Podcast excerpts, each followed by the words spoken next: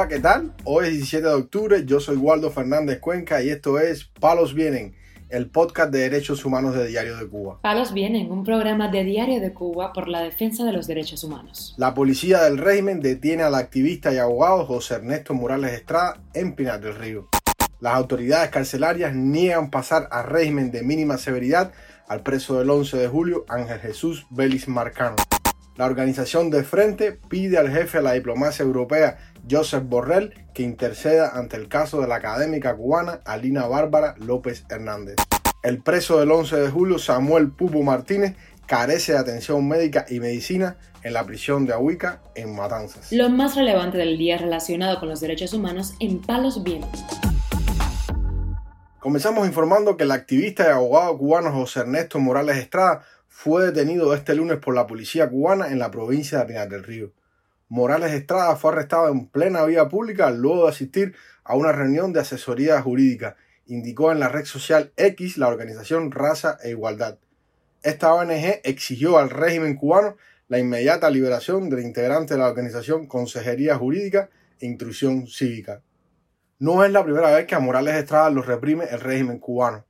En septiembre del año pasado, la Organización de Naciones Unidas se pronunció contra la represión ejercida por el gobierno contra este activista. Morales Estrada ha recibido amenazas y tiene prohibido viajar fuera de Cuba debido a su compromiso con el Comité de la ONU para la Eliminación de la Discriminación Racial y el Foro sobre Asuntos de las Minorías desde el año 2017. Este organismo internacional explicó en su denuncia que a este activista le han impuesto múltiples multas con el objetivo de entorpecer su trabajo e intimidarlo. El 6 de febrero del pasado año fue citado e interrogado sobre sus viajes al exterior. Otro incidente ocurrió el 20 de mayo de este año cuando la policía le confiscó su licencia de conducir, dejándolo imposibilitado para manejar al no devolverle ese documento. El argumento impuesto por el régimen fue el supuesto impago de varias multas que fueron impuestas de manera arbitraria. Informamos además que las autoridades del régimen cubano negaron recientemente el cambio a un régimen de mínima severidad al preso político del 11 de julio, Ángel Jesús Vélez Marcano, confirmó este lunes su madre, Aislen Marcano, al portal ADN Cuba. Vélez Marcano fue informado de la negación de este beneficio carcelario por el jefe del penal Kilo 9 en la provincia de Camagüey, donde se encuentra recluido. Ailes Marcano comentó que no me lo quieren dar por escrito y no me quieren firmar el documento. Solo le dieron los nombres de los miembros de una comisión disciplinaria que tomaron la medida porque, según ellos, él hizo una indisciplina. Marcano se dirigió este lunes a las autoridades penitenciarias para saber qué supuesta indisciplina cometió su hijo, pues siempre me decían que el comportamiento de él era adecuado y su disciplina excelente. Ellos siempre buscan para hacer daño, expresó esta madre. Ángel Jesús Vélez Marcano, de 29 años de edad, fue sentenciado a seis años de privación de libertad bajo el cargo de desórdenes públicos por manifestarse el 11 de julio de 2021 en la ciudad de Camagüey. Durante sus más de dos años de presidio político ha sido confinado en celda de castigo y en ocasiones no ha recibido atención médica. El pasado año el joven permaneció por decisión personal más de dos meses en una celda de castigo, en protesta ante las agresiones de sus carceleros. Palos viene. También damos a conocer que la organización de Frente envió una carta al jefe de la diplomacia europea, Joseph Borrell, con el fin de que interceda en el caso de la intelectual cubana Alina Bárbara López Hernández. López Hernández, a quien el régimen cubano pretende juzgar por el supuesto delito de desobediencia, se reunió con Borrell durante su última visita a La Habana en mayo pasado. Recuerda esta carta reseñada por el portal Cibercuba. De frente pide a Borrell su intervención para intentar que sea admitido la presencia de un representante o del mismo embajador de la Unión Europea en el juicio. La pasada semana López Hernández, una intelectual crítica del régimen, informó que sería enjuiciada por el presunto delito de desobediencia. La editora y ensayista matancera dijo en su perfil de Facebook que el Tribunal Municipal de Matanzas decidió radicar la acusación contra mí por un delito de desobediencia. Formalmente pasé de imputada a acusada. Es un delito común, aunque todos conocemos que este caso siempre ha tenido una naturaleza política.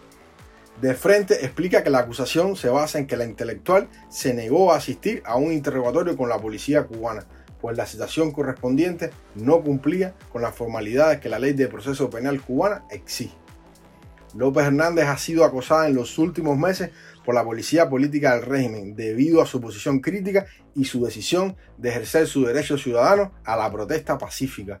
La académica ha estado realizando una acción cívica mensual por los presos políticos y la dimisión de los altos cargos del régimen, que consiste en protestar en solitario con un cartel en blanco en el Parque de la Libertad en Matanzas. En varias ocasiones por esa acción y otras ha sido hostigada, detenida y sometida a interrogatorio. También tiene prohibida la salida del país. Para finalizar, informamos que el preso del 11 de julio Samuel Pupo Martínez, quien padece de varias enfermedades, no tiene atención médica ni medicamentos en la prisión de Ahuica, Colón, en Matanzas.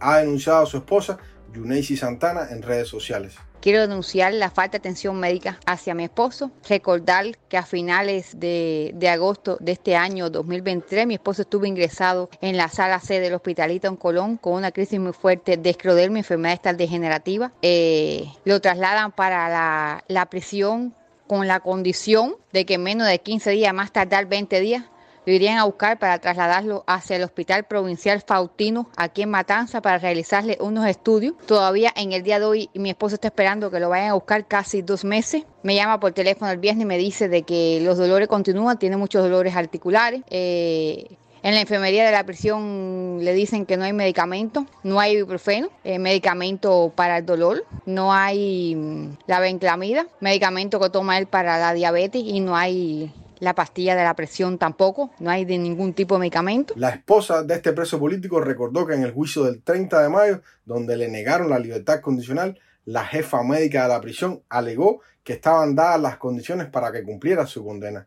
Lo mismo ocurrió el 30 de junio al denegarle la libertad extrapenal. En la negativa también de la, de la licencia extrapenal el 30 de junio de 2023 se planteó también de que todos los medicamentos estaban en la enfermería para que Samuel terminara la sanción, cosa que es mentira porque el viernes mi esposo me dice de que no hay ningún tipo de medicamento, eh, ni para la esclerodermia, ni para la presión, ni para diabetes. Entonces yo responsabilizo a Emilio el jefe de prisión de la cárcel de Ahuica, lo que le pueda pasar a mi esposo. Eh, es su responsabilidad eh, atender a los, reos algo tan importante como la salud, como la, la, vida. Es su responsabilidad dentro del reglamento penitenciario. Exijo atención médica para mi esposo. Samuel Pupo Martínez fue condenado a tres años de privación de libertad por los cargos de desórdenes públicos y desacato, tras participar en las protestas antigubernamentales del 11 de julio del 2021 en la ciudad de Cárdenas. Desde entonces, Yuneisi Santana González, su esposa, exige su liberación, así como la del resto de los manifestantes encarcelados. Esta mujer pertenece a la iniciativa Cuba de Luto, que agrupa a familiares de los presos políticos del 11 de julio. Palos Vienen, un programa de Diario de Cuba por la defensa de los derechos humanos. Estas han sido las noticias de hoy en Palos Vienen, el podcast de derechos humanos de Diario de Cuba. Pueden escucharnos en DDC Radio, Spotify, Google Podcast, Apple Podcast, Telegram y SoundCloud. Yo soy Waldo Fernández Cuenca y mañana regresamos con más noticias.